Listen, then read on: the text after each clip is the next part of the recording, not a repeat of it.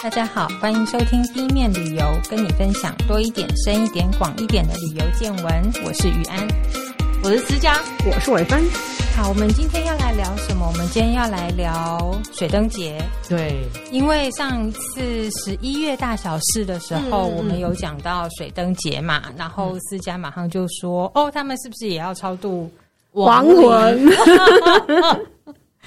因为时间也很对啊，我见墨那十一月也是墨西哥的亡灵节之类的，嗯嗯，然后觉得好像那放水灯、水鬼，你把台湾的习俗跟墨西哥的传统混在一起，然后就放到泰国人身上，是的，泰国人会生气气。好，那我们在在讲之前呢、啊，其实想让大家听一段那个。水灯节有自己的主题曲，好神奇！对，你听了一下就会知道说，说哦，其实气氛可能不太是那个样子。嗯，啊，我们来听听看。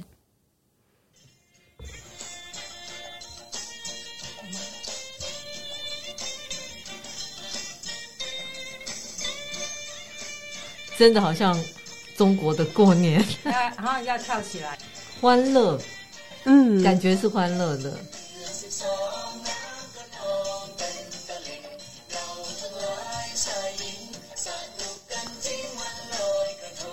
其实感觉像新年，嗯，有一点那个，嗯嗯。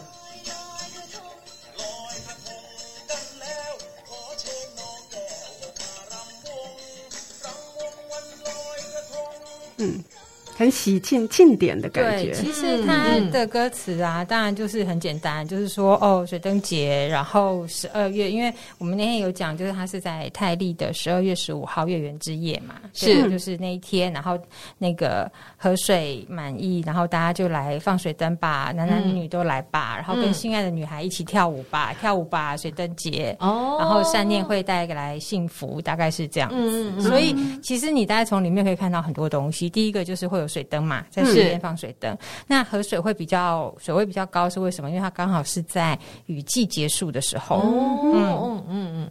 然后呃，跟着心爱的女孩一起跳舞吧。好，这件事情呢，到现在在泰国就是呃，水灯节有一点地位高过情人节了。哦，真的、啊，就是因为它的气氛很浪漫嘛，就是有点灯，啊、然后要两个人一起放水灯这样子。哦，OK，对，嗯、当然这个事情。呃、嗯，浪漫的之后就会有很多小妈妈跑出来，真有水灯小孩、小孩潮之类的，就是有有这样的一个问题。很多人大概十一月生的，嗯、可是真的啊，那个一个嗯，算是他们会在夜晚，然后点一盏灯，嗯、那个感觉气氛本来就很浪漫。好，那我们很快的再跟大家。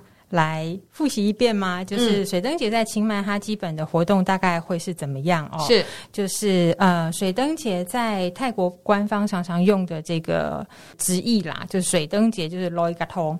那在泰北的话呢，他们多半会称为就是 Prapeni Ipeng。音差好多，对，但因为呃，泰国官方用就是水灯节，就是嘎通，就是就是那个水灯灯，对对对，哦、水灯灯，嘎通 水旱灯。然后那个呃，台北的话，他直接就拿呃兰纳利的那一天，就是二月十五号，嗯，好，就他那。就是称那天就是二月兰纳利的二月十五号，嗯，哦，所以二月十五，你那讲的那一句话就是二月十五号，对对对对，是二月十五节这样。嗯，如果这样直接翻的话，是这个意思哈。好，那那天呢，就是这段时间在在清迈会发生什么事呢？其实素可泰也是有蛮大的庆典活动哦，但是。素可泰我有去过，但是我现在今天主要讲就是在清迈的部分。嗯、那清迈的话，他们会在古城中心的那个呃文化中心三王像广场前面会有一个燃烛仪式，嗯嗯、呃，会燃这个鸟爪烛。那鸟爪烛是什么？等一下我后面会再做解释哦。嗯、然后他们也会跳那个呃燃烛舞跟持烛舞跟那个指甲舞。诶、欸，它其实就是某一种指甲舞，这个后面我们会讲，嗯、我会再挑几个比较特别的跟大家来做介绍，这样子。嗯，那周边就会有很多呃灯笼布置啦，然后、嗯哦、这个等于就是宣告说，哦，水灯节开始了。嗯，他们的灯笼会像我们的那个吗？那个正月十五的灯会的灯笼，嗯，他们的灯笼形式其实也有很多种，嗯、然后意思也都不太一样，有手持的，有挂的，有大的，有小的。OK，对，然后可能有一些大家去看车特别大型的，有一点像我们那种走马灯，嗯，哦，那种的也会有这样子。嗯，好，其实但因为灯笼实在是有点复杂，所以我今天会先跳过这一趴，这样子。好，然后接下来就是他们。就是会有官方的开幕仪式啦，然后免不了就是会有呃。水灯选美啦，水灯选美，啊、水灯小姐，哎、欸，水水灯小姐啊，水灯小孩啊，那小孩，嗯，他们小朋友就会穿那个很正式的传统服装，嗯，然后就是会坐在那个水灯节的游行花车上面，就还蛮可爱的，哦 okay、嗯。嗯。哎、欸，可是有很特别，为什么会是特别选小孩子吗？我其实也不太确定为什么在水灯有，因为他们在泼水节也有泼水选美这样子。对，我记得会有那个选美或者是先生，对，可是。我印象中没有看到小孩子，不太确定为什么水灯这个会有，我觉得可能只是一个节庆活动，应该没没有什么特别的意思。然后水灯游行啊，之前在十一月大小事的时候有讲过，就是非常推荐大家可以去看哦，就是他那个队伍会蛮长的，然后不同的官方代表、学校啦都会出现。那我觉得比较值得观察一件事情就是。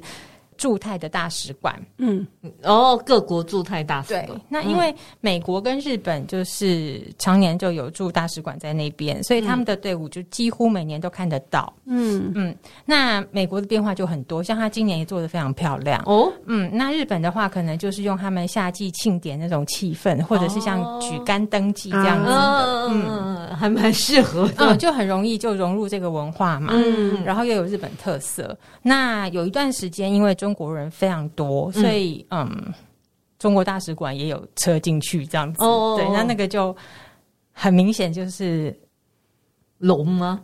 就是很跟凤 龙凤呈祥。然后今年呢，今年很明显看到一个很大的改变，就是以前我在水灯节没有看过的。嗯，韩国的队伍哦，而且他是穿那个，如果大家有印象，韩国古装剧。他们前面的那个嗯，嗯，国王出巡的前面有那些巡前导队伍的服装，嗯、就他们就是穿那个。哦，哦，可是他们没有灯，还有但有花车，就是他们的队伍就是整，串。的，对，因为他们其实太在台北看到游行很多，他前面就还会有个。前导队伍，嗯，然后后面带的是花车。车。对我有看过美国的那个什么玫瑰花车游行，嗯、前面还要摇小国旗，这样。就一样嘛，就是他前面会有一个前导人，对对，那就依照你这个呃花车或是单位的主题，他会有一些服装上变化这样子。好，那这个游行呢，其实差不多就是晚上五点多，嗯，就会开始封路，然后大家就去那边等哦，然后就会一路从那个塔佩门出发。然后往河边的那个清迈市政府前面广场那边走，嗯，是好。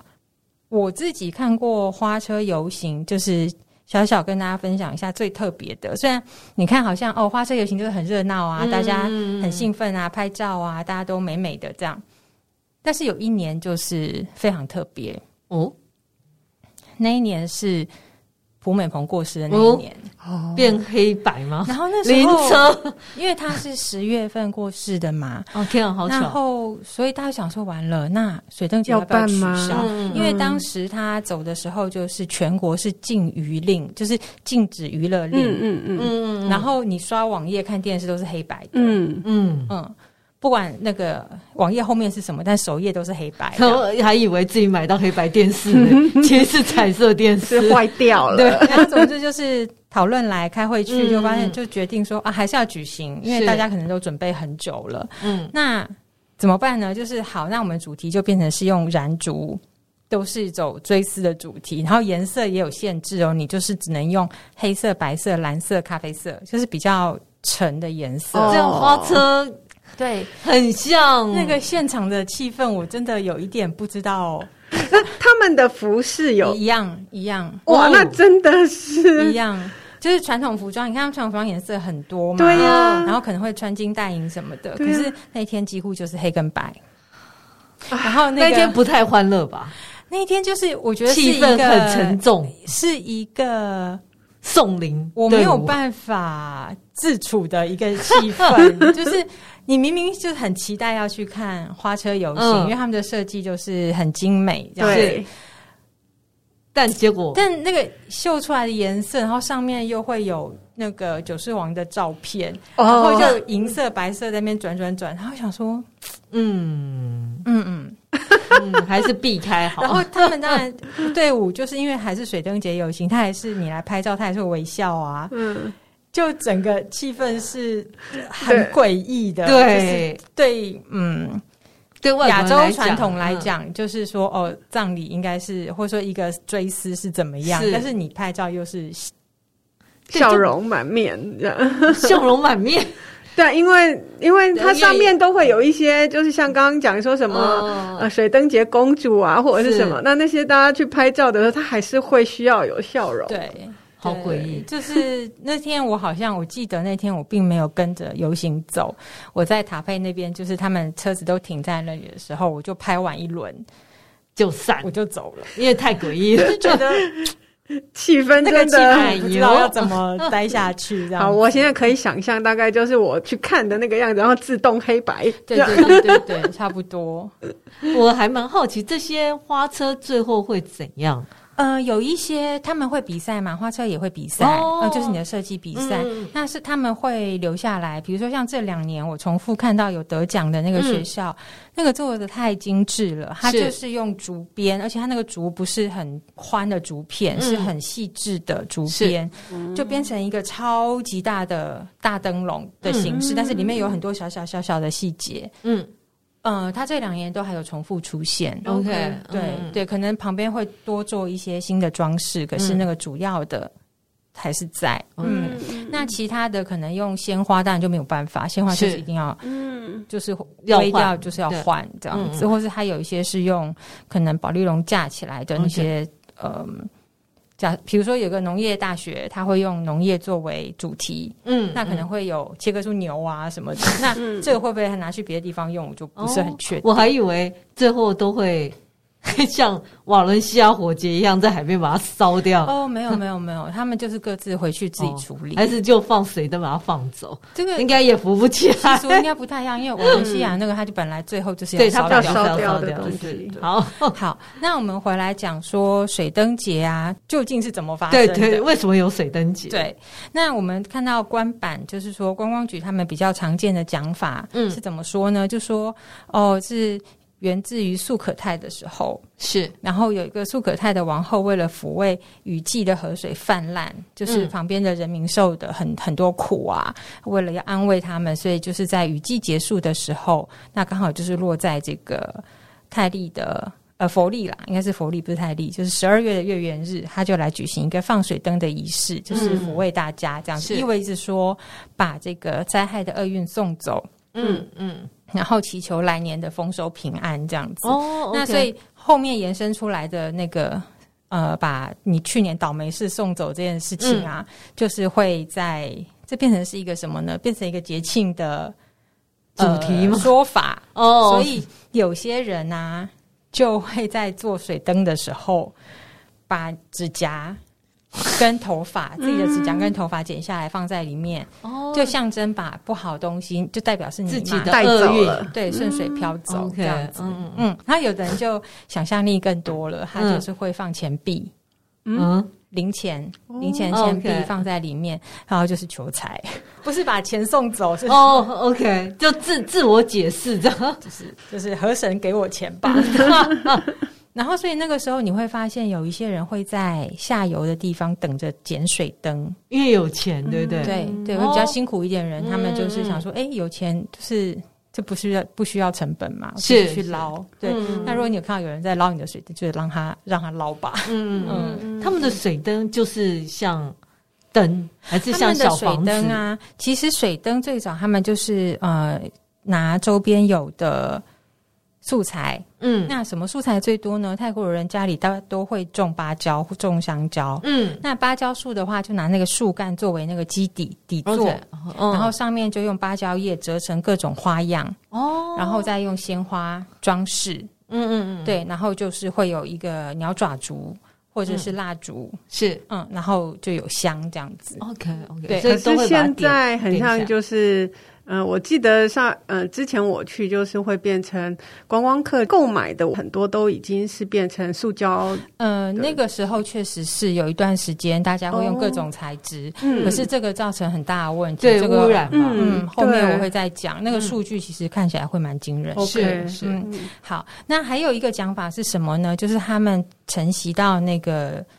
祭恒河女神的习俗哦哦，对，那就说有的说是说因为发生水患，所以祈求河神息怒，就是做出这个仪式。嗯，那也有的说其实是感谢河神，让大家有水可用，因为人都要靠着河生活嘛，是、是哦，谢谢他，就让我们有水可用，然后送上水灯。而且河水泛滥其实会带来肥沃的土壤。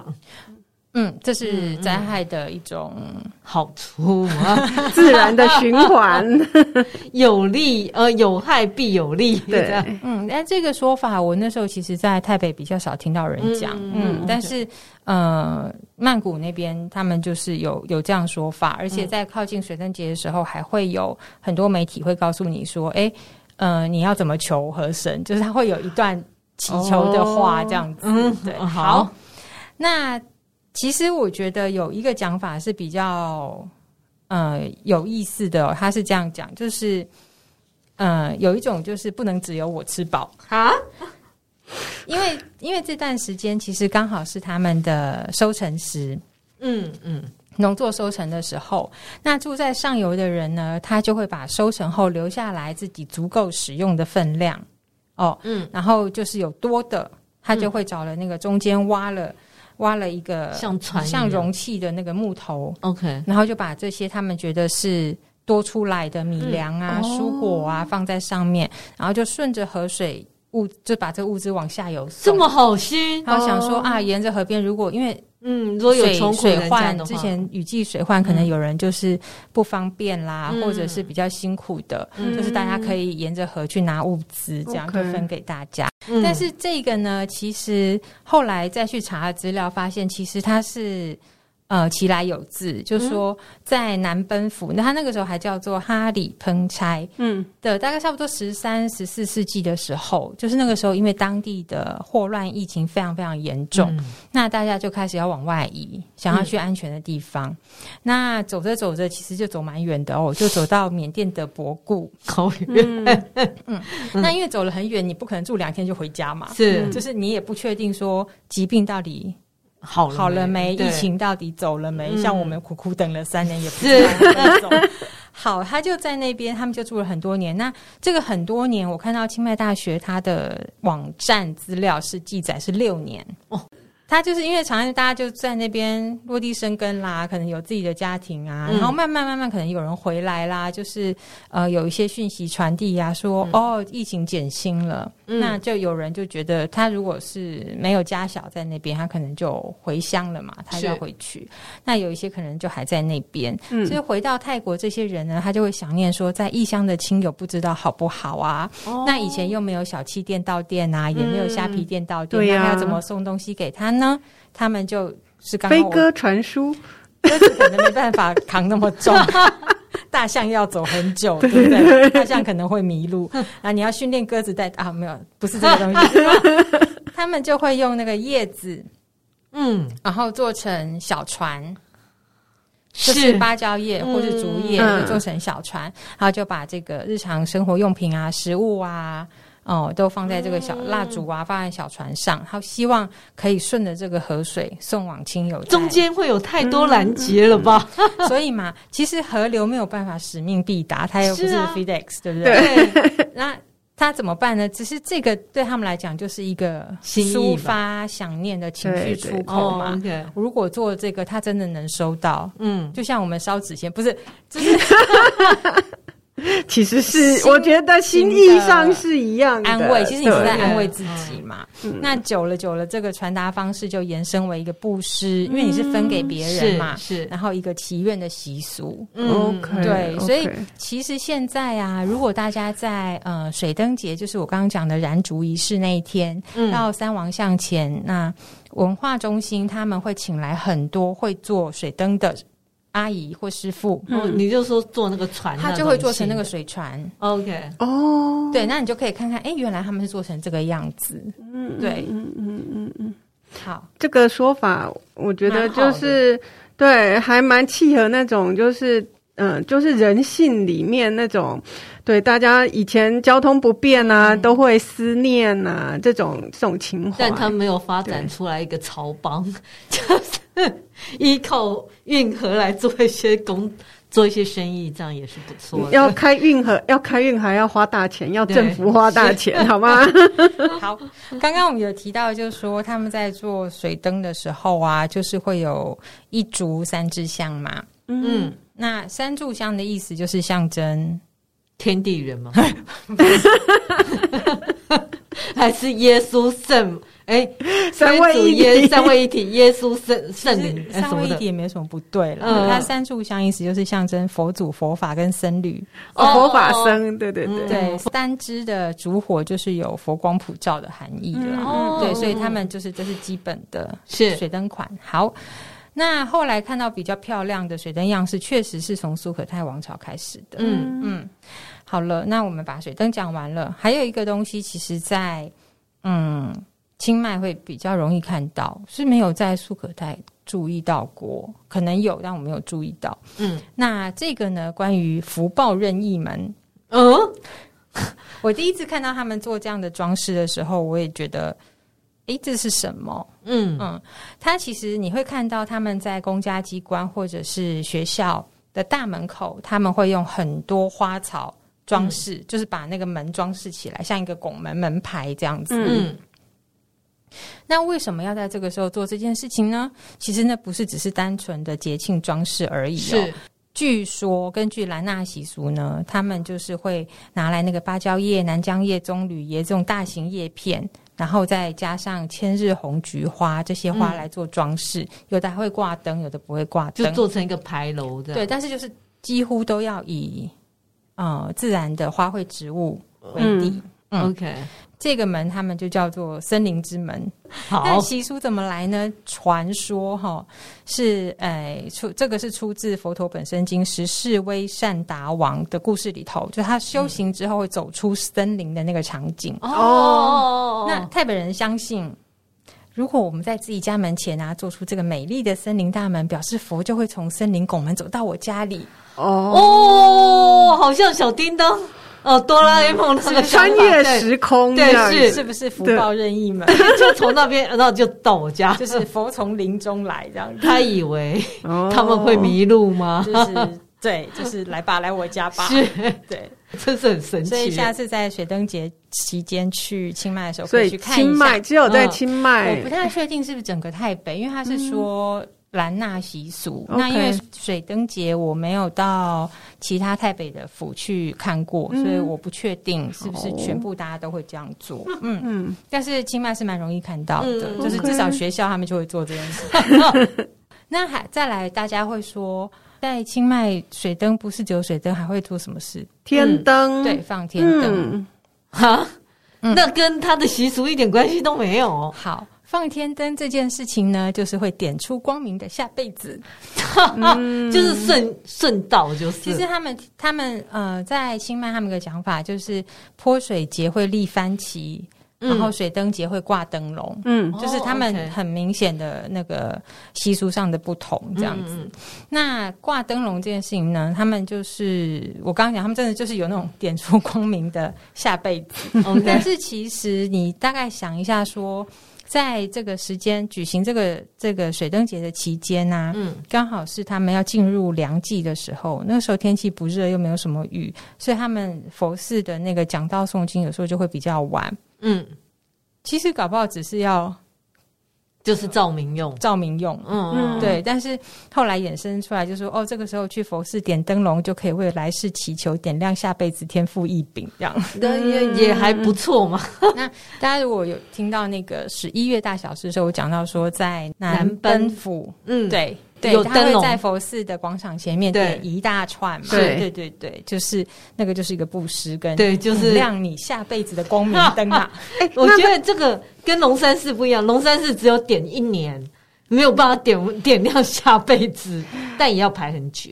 你说的点亮了一那个一整排的灯笼，那他们会顺便就是在晚上做一些法事，或者是说祈福仪式，就没有。没有没有，嗯，就纯粹一盏两百块这样。挂上去，一盏六百，可能。六百是龙山寺的价格，对，是。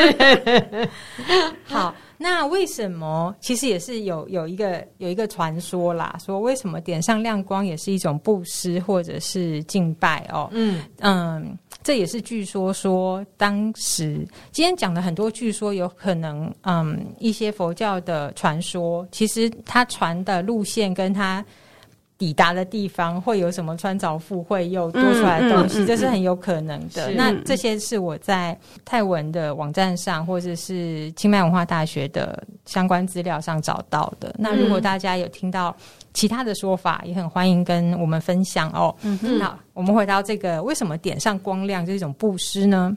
据说当时还是悉达多太子的释迦牟尼佛决定修道的时候，嗯，一手抓着宝剑。一手抓着自己的发髻，就利落的把头发削掉了。哦，oh. 然后在削掉的同时，把发髻抛向空中，有没有很有画面？对，要干嘛呢？然后因陀罗呢，他就趁着他站在好球带的地方，就把那个头发给接住了。因陀罗是谁啊？是一个人。神。神。哦，是一个神。哦，天神。哦，他就接住他的头发，因为他在好球带，他怎么可以不接呢？好，接住了以后呢，他就把那个法髻呢带回他自己属于的那一层天堂，因为其实，在佛教里头，天堂有好几层嘛。哦，他带回去那那那边，那所以呢，后来人们就把这样子的说法再把它延伸出来，嗯，就是在那一天呢，会在佛寺里面放一个超大的大型天灯。嗯，等于就是把光亮送上去，然后象征祈福或送上世上的苦劳。那衍生到后来就是家家门前挂灯笼这样子。嗯嗯，好，觉得。好像有点太没有，有点太快结束了。我还在等，还有没有？有没有？天灯跟挂灯笼有什么关系？天灯我比较可以理解，就送上去，送到因陀罗他们家的。嗯，对，就说哎，那你也送也放天灯，也挂灯笼。对，好，好，好。其实现在在台北的佛寺还是看得到他们做这个超大型的灯笼，然后会做一些仪式这样子。这样升得上去吗？升得上去，我有看过。他们做，嗯嗯，那其实跟我们的天灯很像，对，很像，很像。的。它稍微瘦高一点点，就是它的弧度稍微瘦高一点点。但是他们以前传，真的坦白说，真的传统，所以传统放天灯不是一人一灯的这样放，嗯，它就是在佛寺里面或是一个村里一盏，然后大家就做了一个仪式，然后就等于把光明送到天堂这样子，对。那当然，后来的这个一人一灯是观光推广结果啦。嗯、这个后面会讲，其实是蛮大的影响。嗯嗯。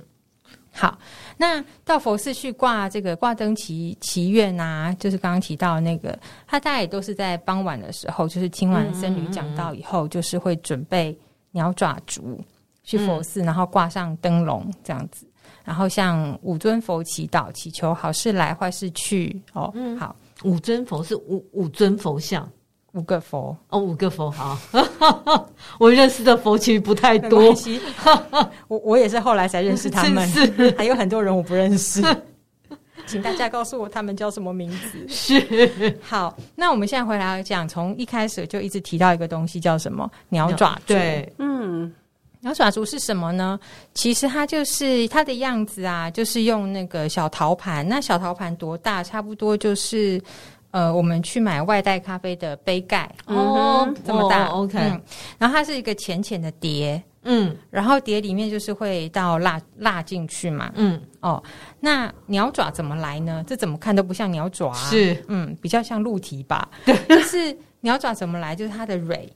嗯，它的蕊是做成三只脚的，哦，站得住吗？嗯，站得住。它就是上面是露一段，就是有那个蕊，就是让你点火的嘛。是，然后下面就是三只撑住。你想象一下，三轴稳定器。OK，是好，就是这样子的形状，它叫鸟爪。那鸟爪图怎么来的呢？传说跟一只白乌鸦的故事有关。然后故事又来了，就是。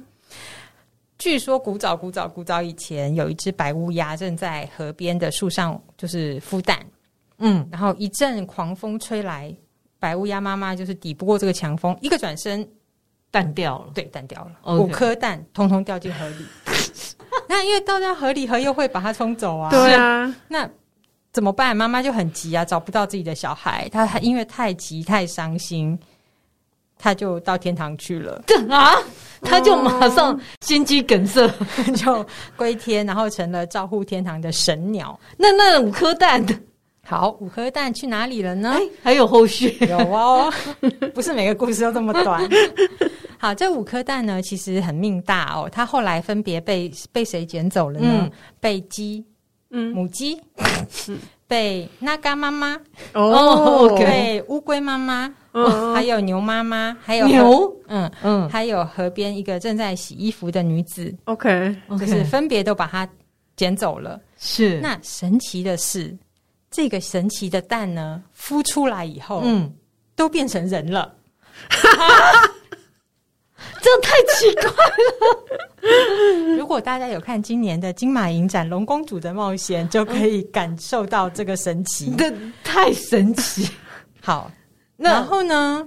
这五个人就分别在不同的人家被照顾。不是还有鸡吗？鸡也养人吗？好，还有牛牛哦，嗯、好哦，好神奇！好。有没有觉得泰国的传说很适合拍那个奇幻电影？对，好，那这这五这五五个年轻人呢，到了少年时代，他还可以长大，真是不容易。他长大了，因为他幻化成人来怎么讲？然后他就决定，就是呃，就不约而同的五个人就去要去森林里面修道，就是剃法修道的。嗯，到了森林里面呢，五个人就不期而遇。然后聊天来聊天去，发现天哪，我们竟然是兄弟一家亲，这样可以发现吗？要怎么发现？然后又不是白头发，那个一一人一滴血融在一起的。天哪，好，好，哎，会讲出这个就是知道年纪，就包公时代，是是好。然后他们就这样，哎，我们是兄弟，那我们的生母是谁？他在哪里？嗯，然后他们就是也不用办法讨论不出来个结果嘛，嗯、因为他们还在蛋的时候，妈妈就不见了。对，然后他们就是在在这边苦思不得其解的时候，神鸟妈妈下来了。哦，对，他已经上天堂变神，他就搭下来了，好告诉他们说，如果你要做功德回向给母亲，嗯，你就把棉线卷成鸟爪状。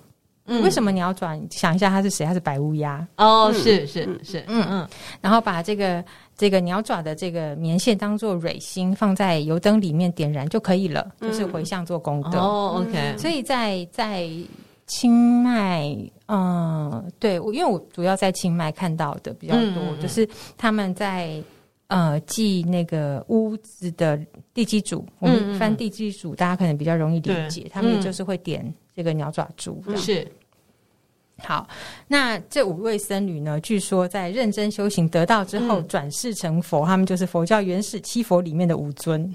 哦，就是这个五尊佛吗？哦，哎呦，好神奇啊！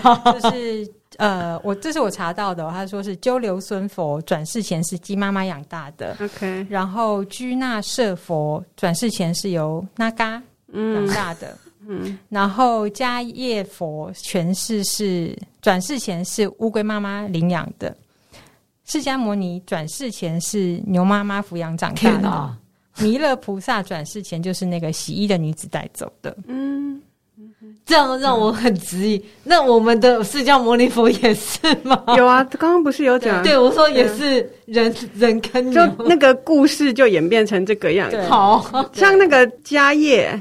他应该是呃释迦牟尼佛的大弟子哦，对，嗯，那其他应该就是呃在佛教里面有听过的，嗯，他们说就是原始七佛里面其中五尊这样子，对，很有趣。为什么是这五尊？我我想也是有他们为什么会选择的一个标准，对，好吧，真的是民间传说，对呀。总之呢，就是沿袭这个习俗的兰纳人、台北人，他们相信说，在节庆或重要的日子点这个鸟爪烛可以。回报功德给父母，就是回向啦，给父母亲。然后当然刚刚讲说，就是点烛可以长智慧呀，内外兼修啊。我觉得其实就是一个点亮的希望吧。是，嗯，好。然后我觉得卖蜡烛的人可能。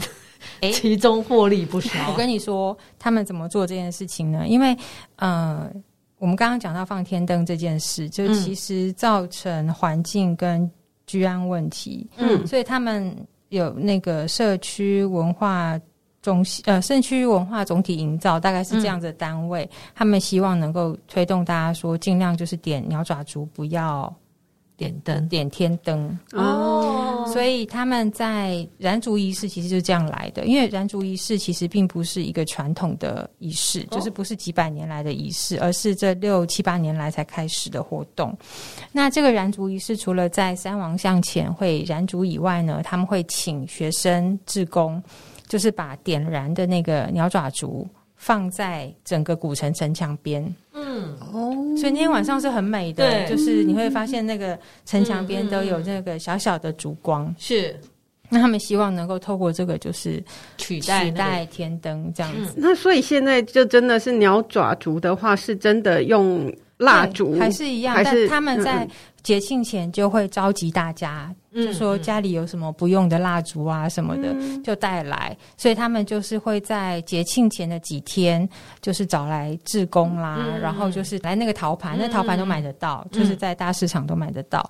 然后就是把蜡烛融一融，然后大家就做那个鸟爪蕊。对对对，会这样问是因为像台湾现在很多像蜡烛的使用都改用 LED 灯了，那个那个气氛就差很多。对，他们还是用融那个蜡来做。嗯，然后再点点完的隔天就是一样，大家会去把回收，对，把那些陶盘回收回来，嗯，这样子。而且老实说，点如果是大豆油啊，点蜡烛其实有净化空气的用途，因为有一些臭味，那个会把它烧掉的。那那个呃，鸟爪竹的那个竹心会很难做吗？我没有去做过，但是它因为它的那个我看到的蕊呀不是很细。然后它就是棉线，它用棉线去做，然后中间绑一个结，让它可以这样在里面站着。但站也不可能直挺挺的，像纸或者是金属这样站。但它是透过就是把那个蜡浇进去，然后让它可以固定。因为你蜡一干，它就会固定了嘛。嗯嗯。所以应该也有一些很漂亮的变形嘛？没有，没有嘛？没有，没有。其实光是那个小小陶盘，其实我很喜欢看那个陶盘烛，因为它在夜里面就是在一个。他们会放在家门前，嗯，围墙上，嗯，然后那个整个古城的城角挂，就是摆满那个烛的时候，其实我觉得那个亮光是很舒服的，对，嗯，很温暖。但我个人有点害怕会引起火灾。哦，它其实很浅，所以它当然你摆的地方也要小心，不能摆在在草里灯笼下面，然后还有须须这样，然后就是真的会烧起来。嗯嗯，好。那燃烛仪式刚刚我们有提到，就是它会向建成者献舞，嗯。那如果大家熟悉台北的嗯重要的仪式的话，通常他们的开场就是会有指甲舞，嗯，不管是献神、献佛、献建成者，嗯，那指甲舞其实也都是号召居民一起来。哦，我还以为有专业的舞者，有有有专业舞者教，一定要教教他们，哦、比如说你要怎么站、怎么摆，嗯、然后哪个点你要怎么做，因为台北指甲舞的动作节节奏很慢。OK，动作不复杂，容易学。嗯，他就会请很多人一起来参加。嗯，其实他们也认为说，能够参加这样的舞蹈也是一种做功德的方式。嗯嗯嗯嗯，嗯，也可以为自己积德。好，好。那我们刚刚讲到指甲舞，那为什么会说在燃烛仪式？因为它也是晚上办。嗯。那他是用持烛舞，就是所谓持烛，就是拿着蜡烛，嗯嗯嗯，就是以蜡烛替代，但不是拿十支蜡烛啦，就是 也太困难了，一只手拿一支长的蜡烛，然后就是跳舞这样子。嗯、那个持烛舞呢，那它是怎么来的呢？其实是要讲到当时的兰纳有一位公主哦，她叫做、嗯、呃达拉拉萨米。达拉公主，她名字其实完整要更长，就是这样讲已经不尊敬了。好，就是这位公主呢，她当时是嫁到暹罗，嗯，那后来她晚年的时候是回到故乡。那在那个时候，她为了要有，就是欢迎拉玛七世到清迈视察，哦，所以这是很晚期的事，蛮近的事情，蛮、嗯、近的事情。那请那个他来那个清迈视察，因为清迈当时还是比较有一点处在呃自治区的状况内，嗯，嗯，差不多是一九二六年左右。嗯，那在晚餐的时候，他就必须要排一套。舞来欢迎他嘛，嗯，那讲说，哎、欸，那就是指甲舞最传统啦。可是是晚宴啊，他又看不到，嗯、因为以前照明可能不像这样，灯、嗯、一打啪就很亮，所以他就把它改成用蜡烛。哦，嗯嗯嗯嗯，所以这个吃烛舞就是后来就是他们如果晚上有仪式的话，就是会用这个。嗯嗯，了解。好，幸好没有用火把，因为现在很流行用火把，优雅。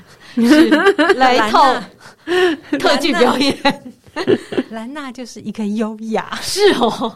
但兰纳的特色就是优雅。其实对于整个泰国来讲，来他们认为兰纳文化风雅。以前啦，以前那看比较看低他们，就是哦这些就是乡下地方这样。是，可是他们就慢慢的发现说，他的艺术文化是跟其他地区是很不一样的。不然他们在你从光讲话就比较慢，OK，嗯，然后他们的舞蹈。的节奏也都是慢慢的，嗯、是，嗯，好，他们很风雅。所以有 曾经有香港同事说：“哎呀，他们台北人讲完一句话，我我在香港两杯咖啡都泡完。哦”对，你知道太 香港人走路有多快啊？好，那我们现在来离开这个浪漫的水灯跟神奇的传说，我们来看一下现实哈。嗯，就是在放水灯的同时，也要放天灯。呃，其实。早年在推观光的时候，大家应该想到泰国水灯节，就会想起有一个画面，就是天上布满了天灯。嗯嗯，在晚上的时候，哇，好像很美，很浪漫。在对，在一些观光推广的画面上面都会看到。对，嗯。然后我当时当然也被这个画面吸引了。嗯。所以当时呢，刚去的时候，我还是硬拖着我的同学骑车载我去那个呃所谓的免费版的万人天灯。嗯哼。那个其实是一个学校主办的，他们跟佛教团体主呃宗教团体主办的，它是真的是会有个仪式，会有诵经，会有、嗯、呃一些他们比如说你必须要绕佛塔或绕场这样子的仪式，嗯、然后最后才燃天灯，大家一起放上去。OK，可是因为第一它免费。是，只是还有人数限制。嗯，你说每个人拿那个天灯都是免费的？嗯，免天灯要付钱，但是你入场是免费的。哦，OK，对，因为它其实真的，它就是一个仪式嘛。是是。然后你去参加的时候，你就可以在外面先买好天灯。嗯，但是一是免费，二是你只要花二十块、二十五块就买到买到天灯，嗯，你就可以进去了。只是你要很早去，因为它场地场地没办法坐这么多人。嗯，谁都想去拍那个万人天灯起飞的状态。嗯，可以在上面写字吗？没有，他们不会做这件事。哦，所以写字的只有我们是。嗯，呃，他们的佛寺的大天灯，嗯，我有看过有写字。OK，对，可能是写自己佛寺的名字吧，是我们送给你的光，可能是这样。我我自己推啊，不是像我们这样爱写什么就写什么这样。没有，其实他们传统是不会写的，Okay. 但是可能后来有其他国家去自己会写，我就不知道。好。好，嗯、然后这个是免费版部分，嗯、那还有就是付费版。那付费版的话，通常就是它会含一个晚宴，哦，就是真的很观光，就是对旅行社跟地方观光单位推出来的，嗯、对，可能不是官版的，但可能就是地方的人自己做的，嗯、是。嗯，然后那个他就会有晚宴，有表演，那那个价钱就蛮贵的。我记得很早以前，嗯、大概快十年前，就是要一个晚上也要一两千块这样子，哦，不便宜哦。以泰国的消费来讲，对。那在这是在清迈，在素可泰那边，他就是等于把他是把整个古迹公园都包下来，嗯，会在一个很很大的古迹前面搭舞台，然后他就会。据说是说重现那个素可泰皇后的那段历程，哦、就是带大家放水灯的那段。所以他放水灯就是一起就是对对，OK。然后好忙，然后他的那个素可泰的那个场地，他就会就是整个会围起来。他好像印象里面，他价钱还蛮高，两千两千多块之类的，嗯、就是含表演含晚餐。然后那个墙是围蛮高，你从外面也看不到里面在干嘛，哦、所以你一定要付钱才进得去。好。嗯，好，那我们再来讲放天灯这件事情。你要想哦，天灯没有导航，嗯，你放上去以后，它会去哪里？它应该会自己烧掉吧？你也不知道。还有一个烧掉的问题，嗯，所以那时候我去那个呃。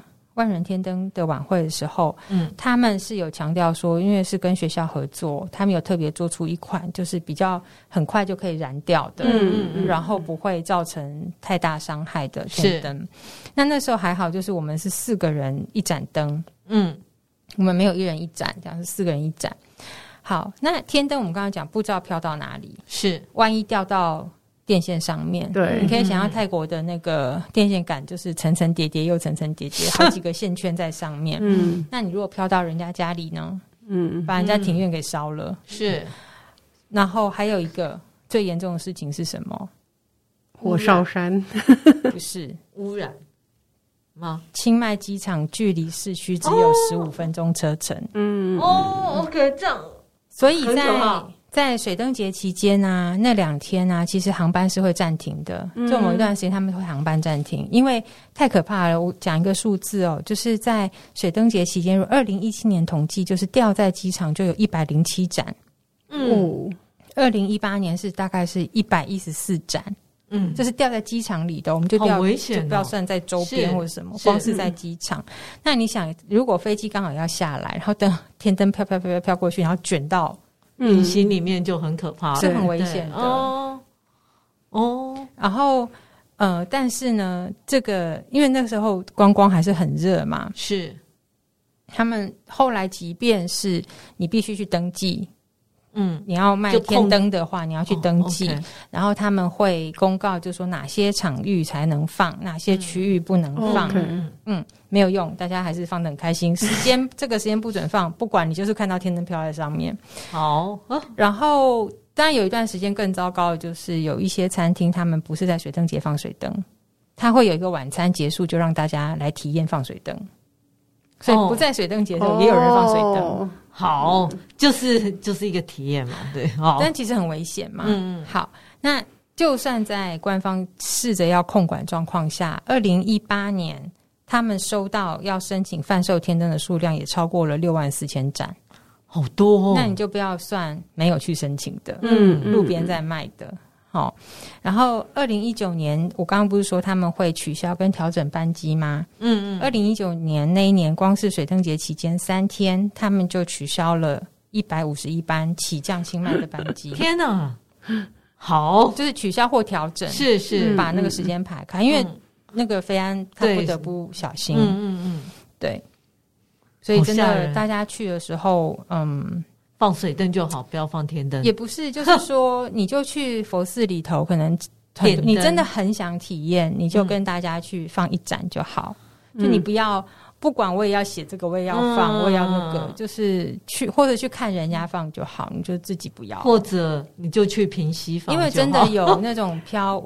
其实平息放也是同样的问题，对，但它至少离机场很远，可是它会火烧山，对啊，因为它在山谷里，是，对，可是感觉好像没有泰国放的这么疯狂。也是蛮多的哦，问题蛮大的。其实之前连我们像学生里面，他们去平溪都有，就是在地工作者都有在讨论这个问题，就是实在是太夸张了。因为那个是在我们的呃十五嘛，就是初对啊，就元宵节元宵的时候，那个数量也是非常非常。那一天其实我有去过，而且平溪天灯是全年都可以放。嗯，对对啊。那那时候我记得二零二零年回来的前一天，就是去跟大家说拜拜嘛。嗯，然后就到文化中心的时候，就碰到了那个刚刚我提到那个社区整体营造中心那个协会的主要的负责人，这样。那他就一看到我，他说台湾来，他说你们的，他马上就问我说，你们平溪天灯怎么处理？嗯嗯，因为他很想把清迈天灯这个事情处理掉，处理掉，就是因为造成大家太大的。困扰，困扰，尤其你住在那附近的居民，嗯，你水灯节期间就是可能会睡不好，因为你不知道天灯会不会掉到你家，OK，会把你院子烧起来？是是。那因为我真的也有眼睁睁看到在那个夜市，就是很多呃小吃摊河边，嗯，然后就有人在那边就随便就放了天灯，嗯，然后那个天灯因为没有上去，它被电线卡住，哦，然后就掉在一个线圈里面，嗯，天啊，这会停电，然后所有人就就。看着他，看着它。对，平息也是很多这个问题。嗯，所以这其实是一个很大的、很大的居安的问题。是是，嗯。好，因为真的不是只是我们讲讲，确实就是有人因为天灯飘到他家里就是火灾，他就从二楼跳下来就受伤了。哦，OK，嗯，嗯，好，那还有一个东西呢，我们说水灯，哎，它都是植物做的嘛，嗯，OK 吧？哦，里面有放钱呢，但是后来就像伟芬刚刚讲说，他有看到是塑胶做的。哦，OK，那有一些为了省成本，他去用那个冰淇淋的那个。那个做那个饼干做。哦哦，他就去染色，嗯嗯，然后来做，他觉得很有创意，嗯，冰淇淋哦好。那有的就是用比较塑胶材质的，它就是那些配件就不用去买鲜花这么贵嘛，是，也比较容易做，嗯，可是就会造成什么？因为你放在水里，是。它会造成污染，嗯，那自然的就不会吗？对。嗯，自然太多也是啊，也是垃圾啊。因为你自然没有那么快的腐化，在河面上的时候，它会在上面腐化。嗯、它在腐化的时候，你下面的鱼要怎么呼吸？嗯，我想还是嗯，然后后来我把它烧掉。后来就还有人说 啊，不然我们不要用塑胶啊，我们来做面包水灯，那不是更惨？嗯、就是那些。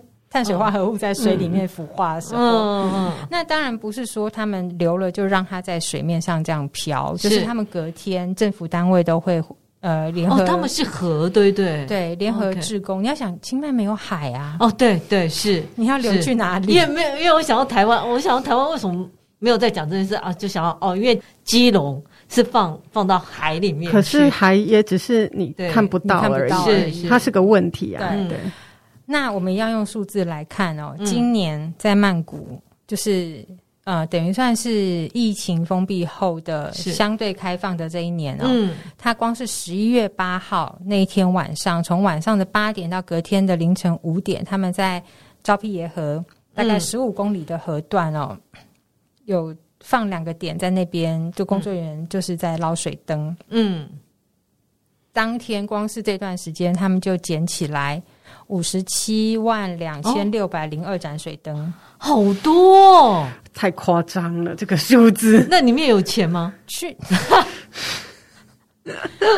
去年呢？去年还有就是人还没有那么多，嗯，然后它是总共是也有四十万盏啊。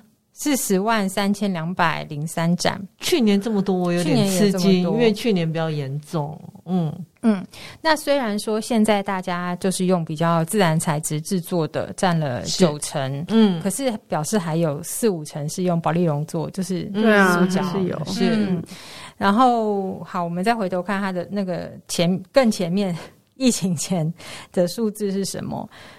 刚刚我讲这个只有曼谷哦，还不包括清迈哦，嗯。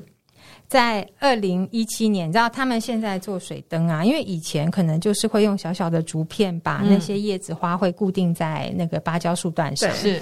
那现在因为要方便，就是什么订书机、大头针。哦，OK，嗯。然后根据那个泰国的新闻报道哦，他说二零一七年水灯节后捞起的这些金属固定物，嗯，就有一点六吨。天哪！嗯嗯，我对，因为那也还是疫情前，应该更惊人，人更多了。因为我看二零一八的时候，他们在曼谷是捞起了八十四万一千三百二十七盏。嗯啊，好，一个节日，好，你看，我们来看清迈，清迈今年，嗯，游客爆炸多，我相信爆炸多是。他十一月九号早上，嗯，去那个水坝把水灯都拦下来。OK，你猜有多重？不知道，两吨，二十五公吨。哦，好重啊！你想想看，他如果都在水里，会变成什么样子？可是这后面到底有多少人赚到钱？然后，清 迈你要看哦，疫情前二零一九年从那个河里面捞起来的水灯跟相关素材总重量是。四十到五十吨。哦，虽然当时已经有九成五是用自然花草材料，是，可是还是很可怕，就是他还还是花了两天才把它清理掉。嗯嗯嗯嗯。嗯，这是你要怎么说？你当然说哦，这有这样子的一个活动，所所有观光客都可以参加，然后门槛又很低，嗯、我去买一个水灯就可以感受到这个节庆，我不用去参加什么我听不懂的仪式。哦、可是确实就是造成环境很大的负担跟伤害。所以也不是说大家就不要去做这个事情。如果你真的很想放，你真的请大家尽量买自然材质做的水灯，不然就当场把它烧掉。你们，你不能把人家家烧起来。没有没有，我是说你做完然后自己把它烧掉。那你还是要放的这个这个动作嘛？哦。那但这几年泰国就有倡倡议说，大家不要真的去放水灯，就是会有线上放水灯。嗯、他就做一个活动网页，就是你可以上去选你要的水灯样子，嗯、然后你要跟谁一起放水灯。我想应该没什么用吧？哎，很好玩，大家因为那时候疫情的关系，大家就会是是是，就会觉得很有趣，然后又不用真的到现场，然后也不会去让环境造成负担，所以其实还蛮多人上去玩的。是，对，这个也是有啦。但是就说如果大家去的话，就是尽量，那你们就不要一个人一定要买一盏水灯。嗯嗯嗯，对，挤在河边也很危险，你可能会掉下去。就是大家就是三四个人一起，如果你真的太想体验的话，嗯，对，就是希望大家都可以，不然就是他们要把水灯的价钱调高。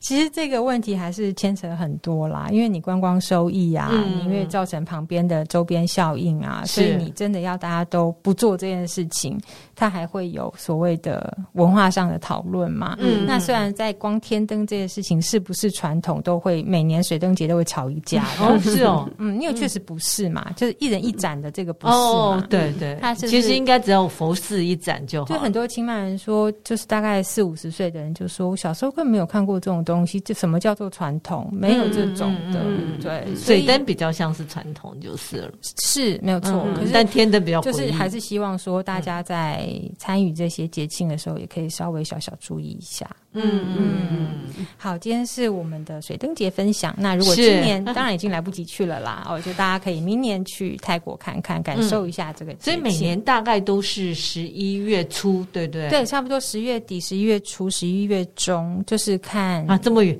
这么这么宽的闰、欸，我们我们有时候闰年的时候闰月哦，OK，闰月的时候也会有这样状况嘛？是，所以大概是十月中到十一月中。然后大家差不多是，其实今年你就可以上网搜到明年水灯节的时间嘛，因为历法就是这样排。Okay. 但是如果你想要知道，比如说哪里有什么活动啦，嗯、然后活动的日程安排啊，他们大概都会是在呃活动前的一。